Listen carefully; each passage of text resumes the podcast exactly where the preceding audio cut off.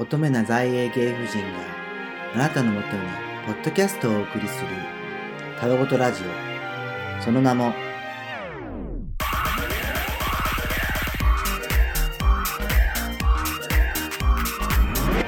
英国法婦人のたわごと。ハロハロハロー。皆さんご機嫌いかがでしょうか？婦人ごとパーソナリティのりょうです。そしてお待たせしました。もう前回のエピソードから4ヶ月半以上経ってしまってるんですけど今回から婦人ごとシーズン2としてまた始めていきたいと思います。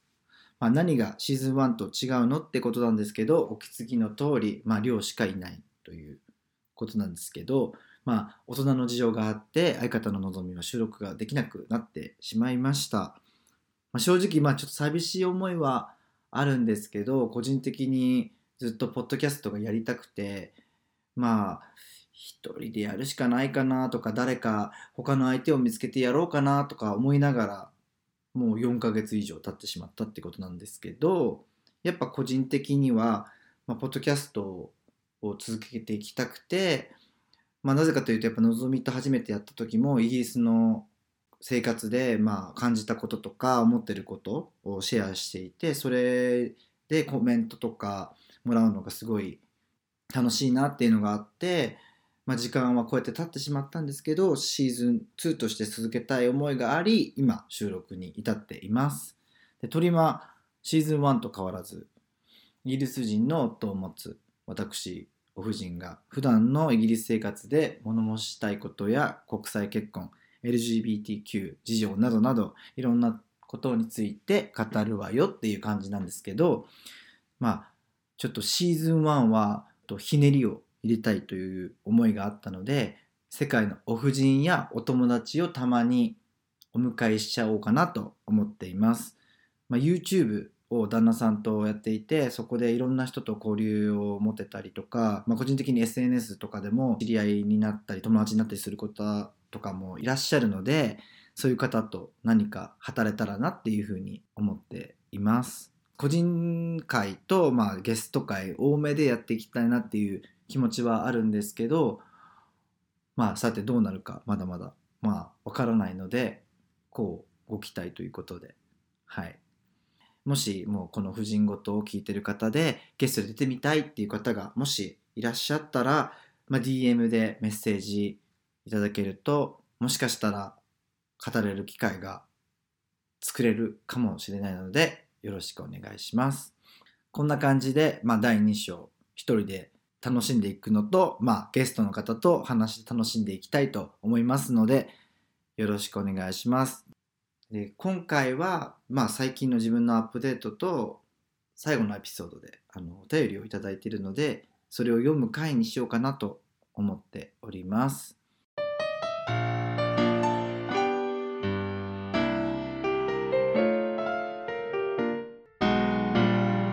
英国法婦人のたわごと。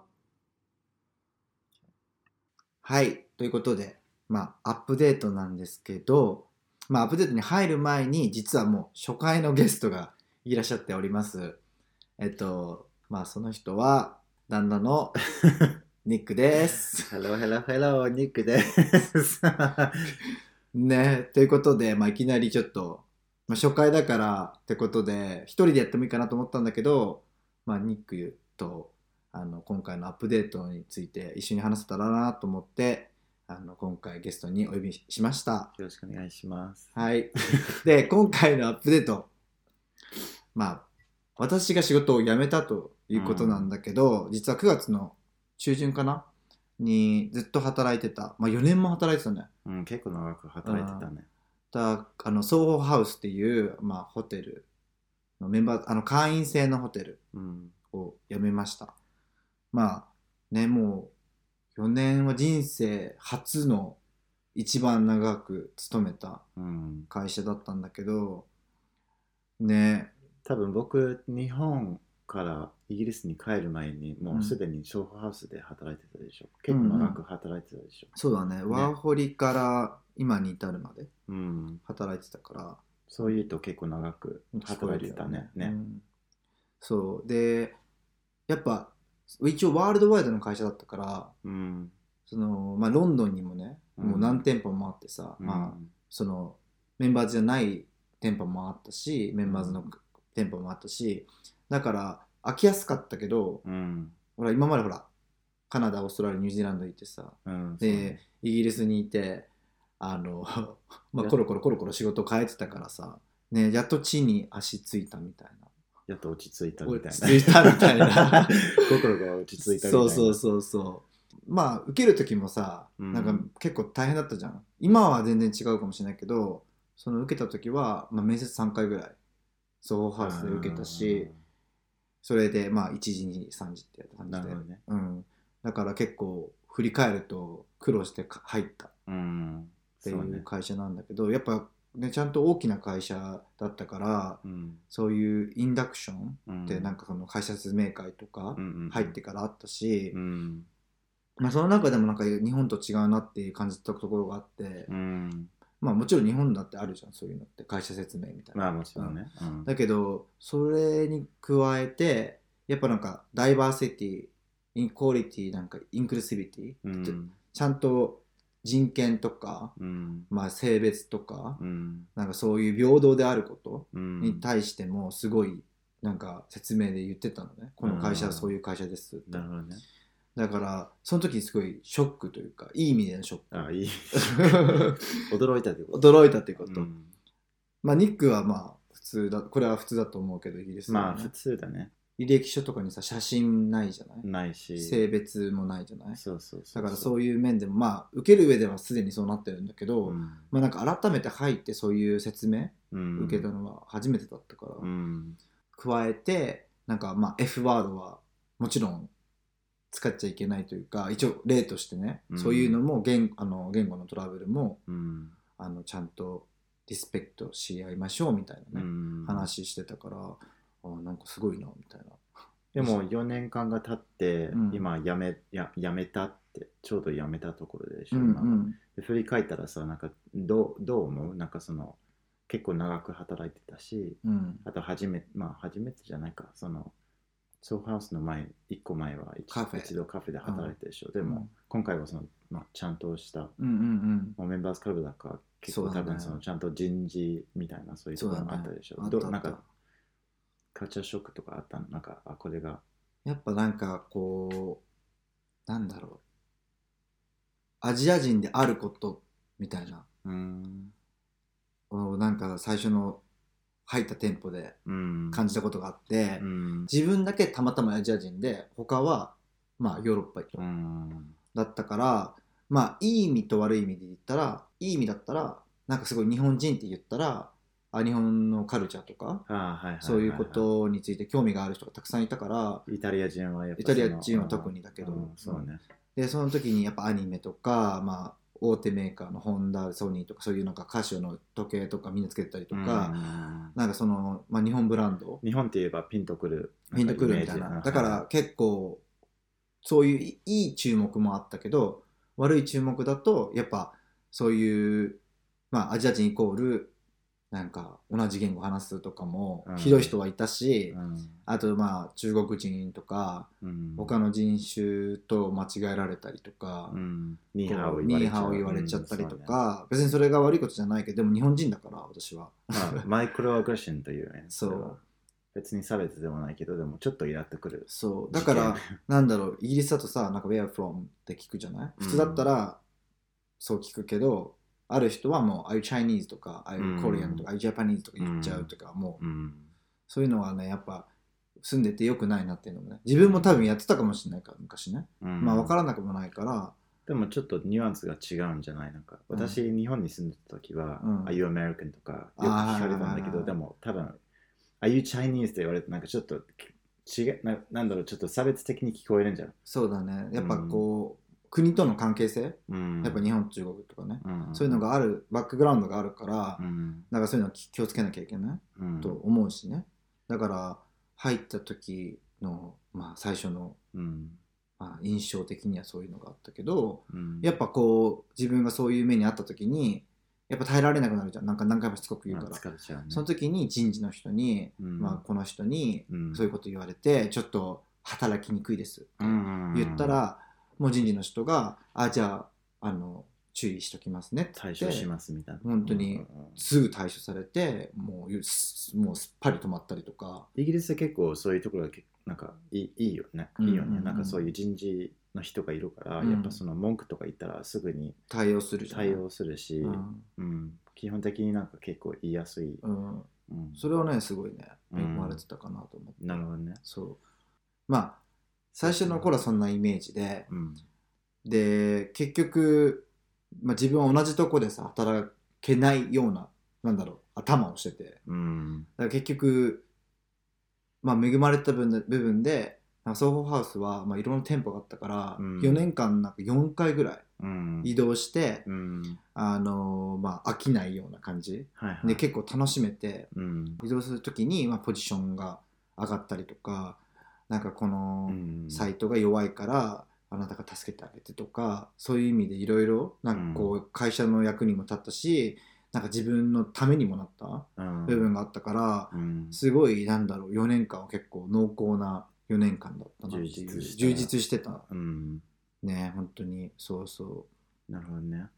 なんかこの4年間でさ、まあ、最初はロックダウン前じゃない？何にもない。普通の時だからこう働いてる人たちに厳しかったの。ちゃんとクオリティチェックとかさ。ああはいはいはい。だけどまあロックダウンとか離脱とかがあったじゃないねそうそうしたらヨーロッパ人がさうん。いなくなっちゃって、うん。特にロックダウン中うんにね、うんうんでその後もう離脱してたからもうねヨーロッパに戻ってしまった人たちは戻れなかったりとか、うん一応なんかその締め切りあったんだけどさ、その締め切りが過ぎちゃうともう働けない働けないみたいな。うん。そうそうそういうね状況がうん。あったじゃない。だからすごいこう三面性厳しい時代、うん。えー、とロックダウンで何もできなかった給付金をもらうだけの時代、そうね。ニート時代。ニート時代で今ロックダウン明けで、まあ、厳しい氷河期時代みたいな。もう世界が結構変わったねなんか。そうそうそう、でさすがにさこの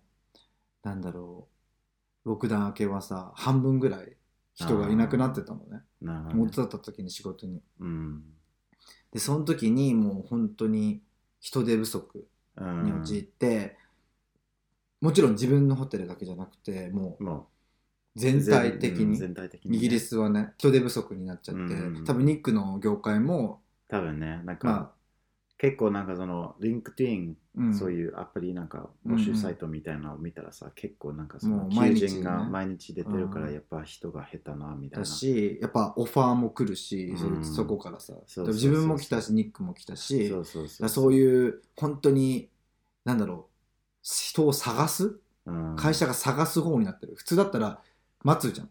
うん、多分そのパワーバランスのシフトが起こったんじゃないか怒ったよね。なんか、うん。今は私たちの方がもっと強い立場に強いいるような立場にいるような気うん。がするよね、そうね。そうその時に自分も思って楽団前とか、うん。そう離脱前とかって、うん。本当に勝ち取るみたいな、うん。ねいっぱい応募があるからその中でも勝ち取らなきゃみたいなさ感じだったのうん。に全然違うからさ、なんか面接の招待が来た時はやったーってそう思ったんだけどそうそう今は別に。今はしなくても 別にく来るしみたいなね。そうね。選び放題みたいなそうそうそう状態になっちゃってるからね。ね。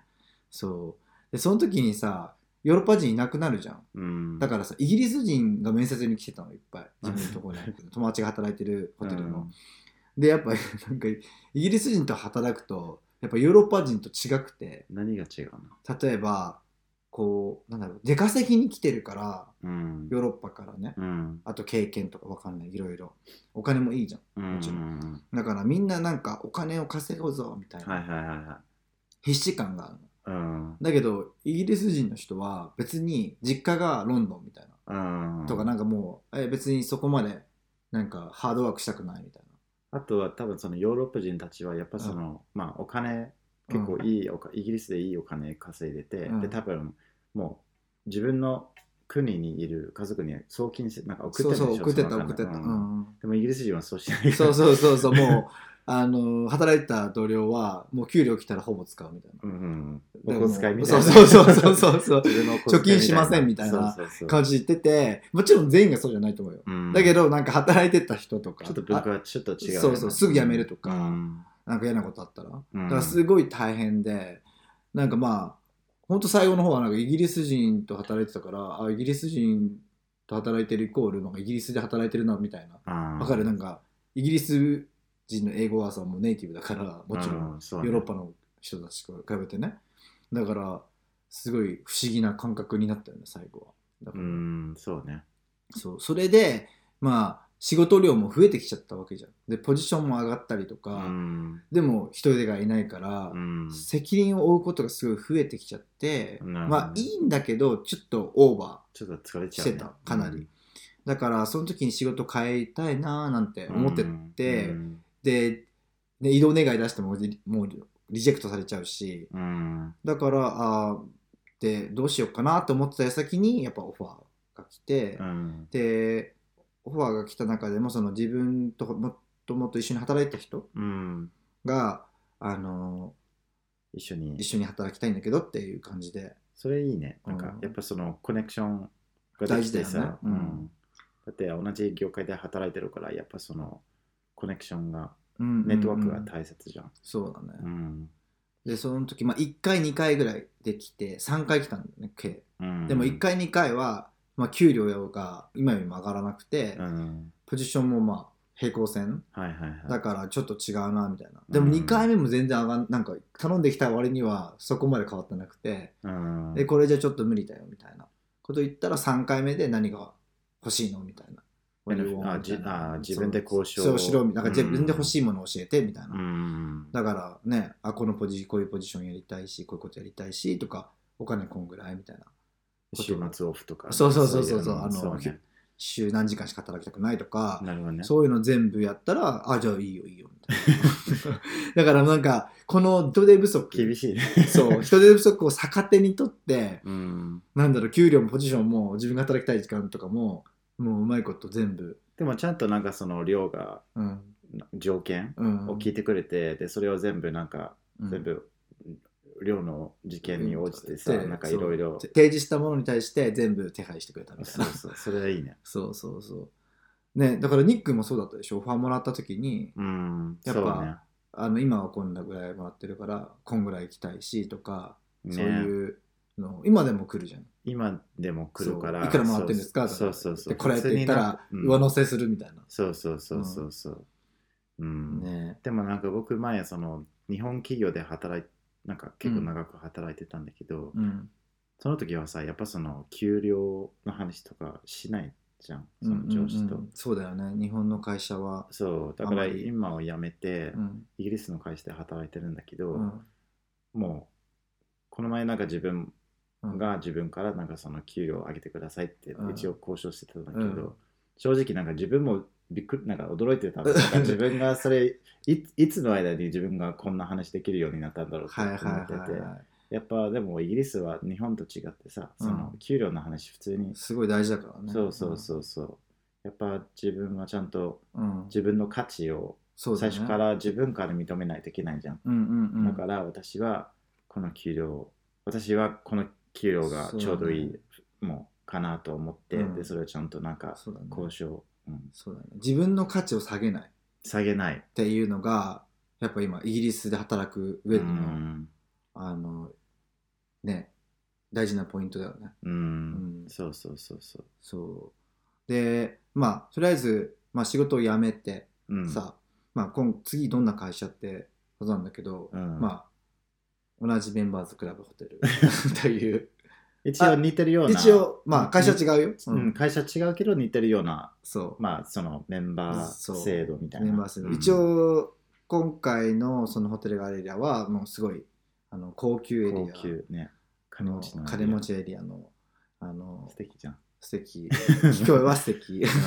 そう。そこの一応シニアのスタッフトレーニングスタッフみたいな。あと改善案とか、うん、そういうのをやっていくそれなんかジョブスクリプションなんだけど、今までなんか自分の経験をそうそうそう、活かせ使ってる活かせてねそれいいまと思う、あ、楽しみでもあり、まあ、どうなるか分からない。ドキドキだね。そう一応なんかその、ね、一番ネックなのはまあ一応クラシックでうん。素敵なホテルなんだけど、うん。働いてる人までうん。クラシックだったら困るなみたいな、ああそうのはある、ねなんかすごいこう聞いた話だと立ち上げてる最中うん。だし、あのー結構古いでしょ。結構まあ古いというか歴歴歴史があるんだ。っ てそう。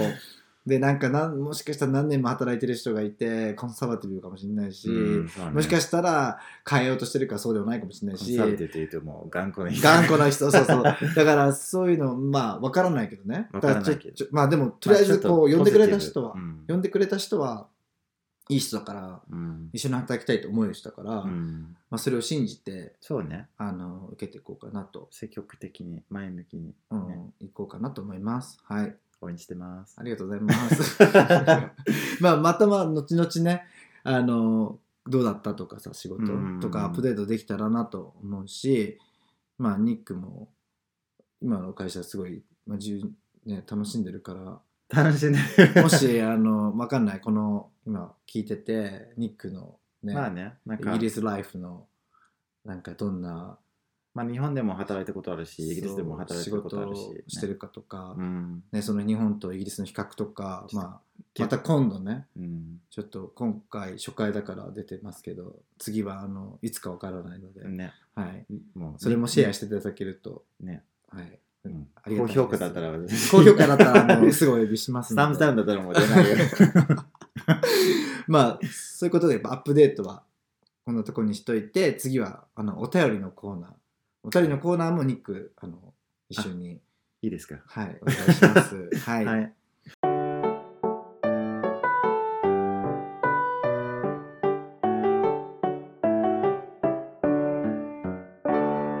英国法婦人のたわごと。はい。じゃあお便りのコーナーなんだけどあの前回もう本当4ヶ月前くらい約あののぞみとルッキズムについて話しててうん。でその時にもらったあの最後のお手紙。でじゃあちょっと嬉しいね手紙。うれそう嬉しいよ。ね。私もね。やりたくなったでしょ。そうだからねいいんでこうねアウトプットですよ。はい。でじゃあお便りね。えっ、とだるペンネーム。だるまさんが笑ったさん。いいね。はい。ありがとうございます。じゃあ読むね。いつも楽しく拝聴しています。ルッキズミについて。ご指摘の通りです。お笑い世界に蔓延していた養子いじりが最たるものですね。えっ、と最近でも選挙の応援で養子について触れたり美人選手や美しすぎる〇〇といったような表現等枚挙にいとまがありません。校則もしかり私の髪は生まれつき茶色く癖でもありましたが一度も学校から注意を受けることがありませんでした。兄弟も同じだったかもしれません。しかしある日部活帰りの電車の中でえ他校の教師を名乗る人物から染めているのかパーマをかけているのかうん。こんな遅くまで何の部活をしているのかと言われ非常に驚き衝撃を受けた記憶が半世紀以上過ぎた今でも忘れられない悔しい悲しい出来事でした。時は流れ我が子たちには制服のない比較的高速の緩やかな高校への進学を進めることになりましたがそれぞれに自由な服装で通学し羽目を外すこともなく学校生活を楽しんでいたようです。長文失礼いたしました。追記男性が乳首に絆創膏には笑わせていただきました。はい。はい。えっ、とだるまさんが笑ったさんありがとうございました。はい。どう？この話を聞いて、うん。うん。面白い面白い面白いね。私うん。今これを、まあうん。今この手紙を聞いて、うん。内容を聞いてさ、うん。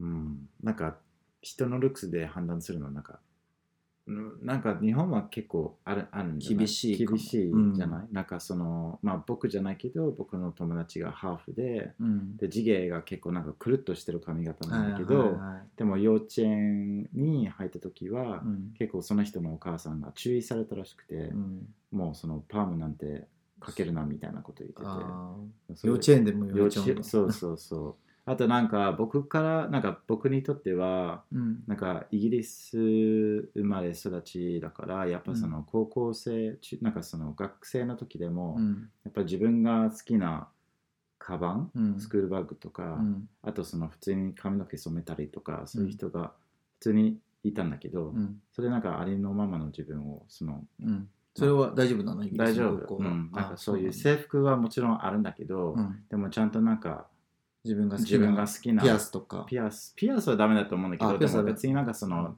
自分がもともと茶髪ででうん。も金髪にしてもいいとか、タトゥーは、タトゥーまあ高校生だったら多分大丈夫。大丈夫、うん。あそうなんだ。うん、だから別に不思議だね。不思議なね。だから私留学してた時は、うん。もうなんかその徒歩でうん。あの学校まで歩いてたんだけど、うん。で多分その中学生とか高校生がで、うん。もうたくさんもう出てきて、でみんなもうマジ本当にもう同じ制服でもう髪型も一緒だし、うん。みたいなですごいすごい驚いてたの、どうしてみんななんか本当に同同じそうどうしてみんな同じ髪型してるんだろうと。サラリーマンもそうだもんね、うんそう。あそれはじゃあニックが外国人として、まあ、日本に住んで、うん。まあ、見た日本の不思議なとこってことだよね。不思議。ルキズム的そうな話。そうそうそうそう。やっぱ自分もほら海外に住んでもすごい長い10年経つもう9年わかんないけどそんぐらいになるけどやっぱもう be yourself うん。じゃない、うん。本当に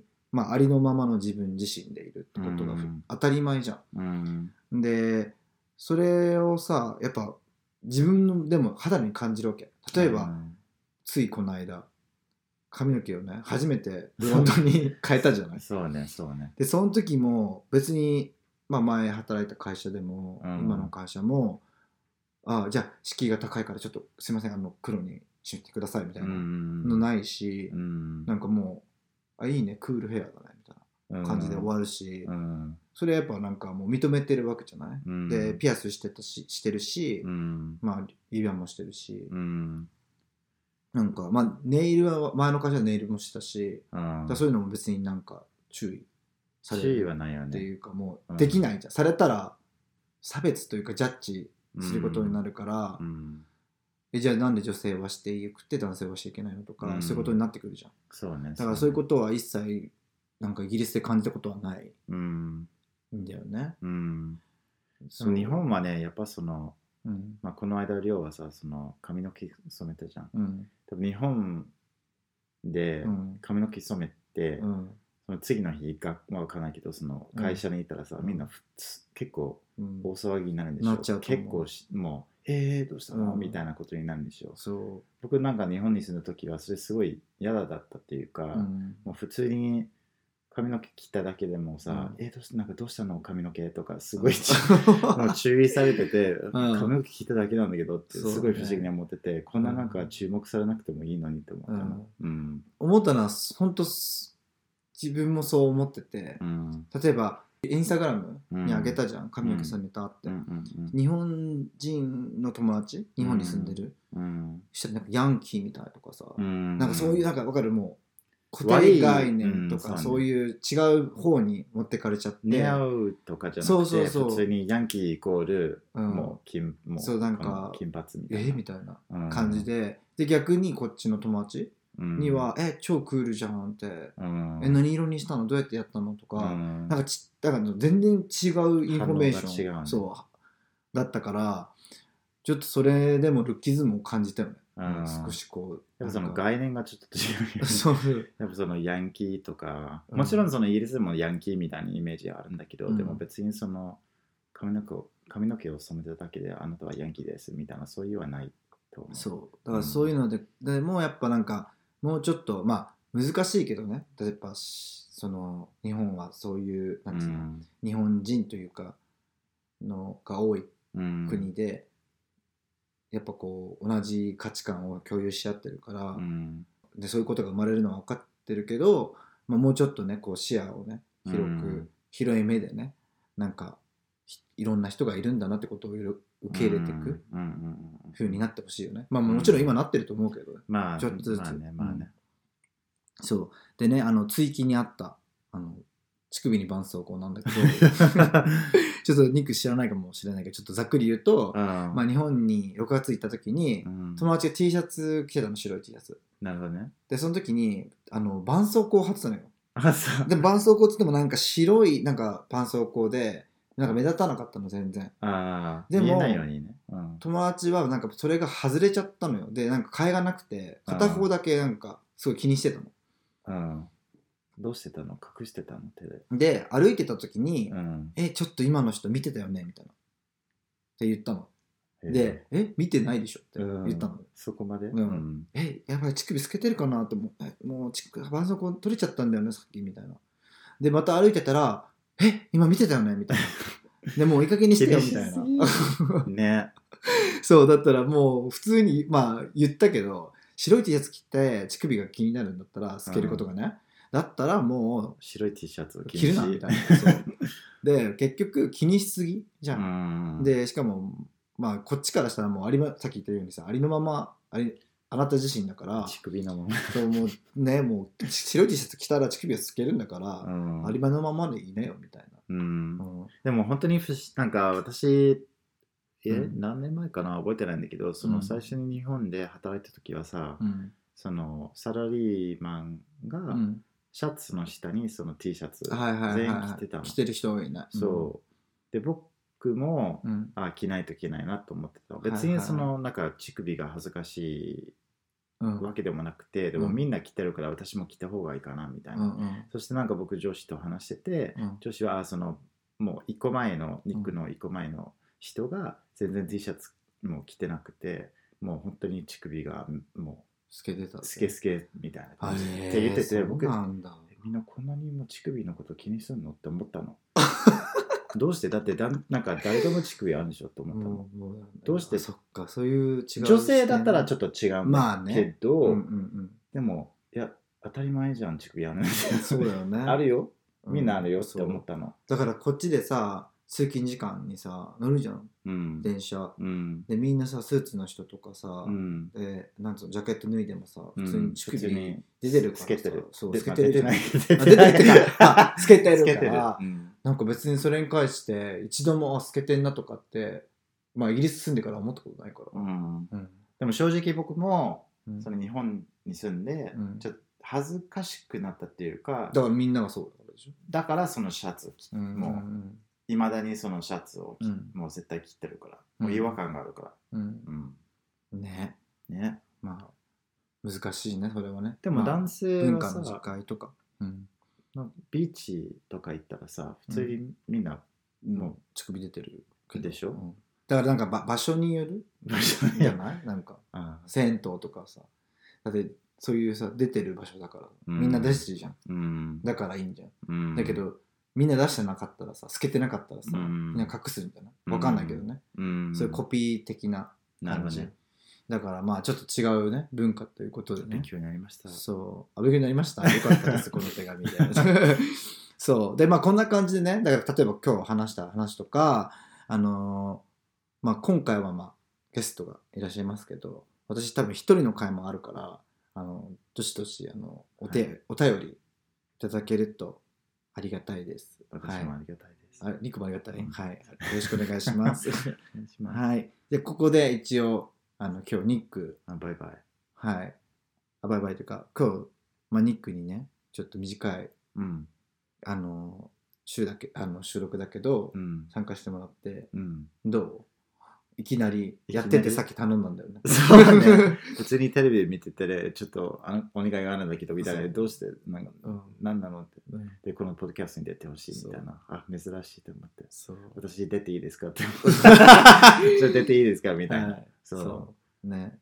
まあ、ね、また機会があったらね、もし、うん、そう、あの、今後、あの、ニックと同じような感じで、まあ、テーマとか、アップデートとか、まあ、お便りとかをね、あの、ゲストうん。に来た人たちと一緒にね、ちょっと話し合えたらういいんかなと思ってて、まあ、ちょっと参考までに、うん。あの、まあ、まあせっかくイギリスに住んでるからさやっぱ、ね、僕は日本に住んだことあるから、もしそのイギリスの話するんだったら私喜んでさせていただきます、おあの、あれだね、簡単にオファーできる人。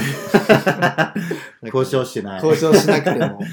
そう。でも一応あの、まあ交渉をもうしていて、うん何人か出てくれるって言ってくれてるから、うんそれはまたね、ねちょっとお楽しみにしくだしてくさいださい。じゃあ今日はのゲスト私はニック、旦那さんのニックでし。たたありがとうございました。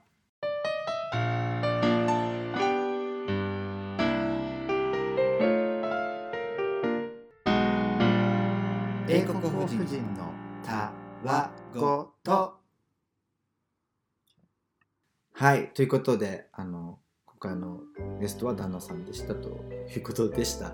で最後に英国王夫人のたわごとでは質問箱とツイッターの方で質問やコメントをお待ちしています、まあ、ちなみに今回はゲストがいたけど一人の回もあるかもしれないのでそうそういう時はやっぱお便りに頼りがちになりそうなのでお便りをたくさんくれると嬉しいです。それと今回のゲスト、まあ、ニックと YouTube を実はやっていてもうあんまり動画を出してないんですけど週月1であの YouTube ライブの方もやっているのでよかったら遊びに来てください。で今あの話したあの SNS は全て概要欄の方から飛べますのでぜひチェックしてみてください。そしてぜひ興味があったらあの Spotify とかその、えっと、Apple Podcast とかの方にフォローボタンがあってそれを押していただけるとあのエピソードを開けた時に通知が来るのでそちらもフォローしてみてください。で今後聞いてみていいなと思ったらいいねボタンも押していただけると嬉しいです。で今後あのできるだけ、まあ、週1または週2であのエピソードの方開けていきたいと思いますので楽しみにしていてください。それではまた次回のエピソードでお会いしましょう。今週も良い週になりますように。またね